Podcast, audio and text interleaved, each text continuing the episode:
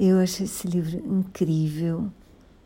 Acho que ele é imperdível para quem se interessa sobre como é o atendimento do SUS. E eu super, super recomendo.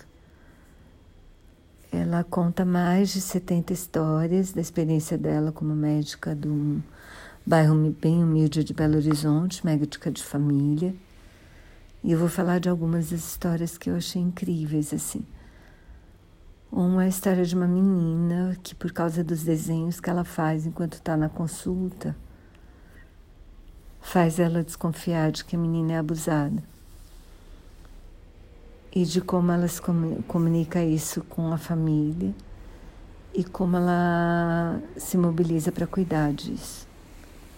Tem a história de um moço que é motorista de Uber depois de perder o emprego e que ele trabalha mil horas por dia, não folga nunca, porque ele quer manter o padrão de vida da família.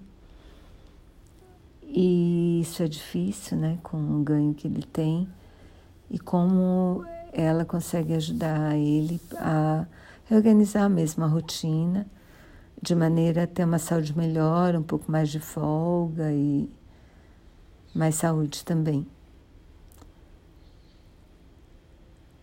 Ela também fala de um menino que tinha vários sinais de autismo, mas que a mãe fingia não enxergar porque ela tinha muito medo do diagnóstico, o diagnóstico até que já tinha sido falado antes.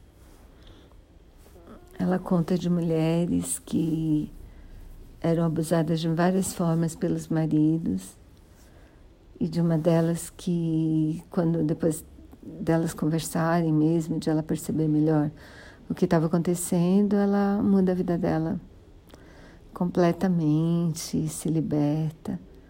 Gente, são mil histórias incríveis, eu adorei o livro, super recomendo, assim.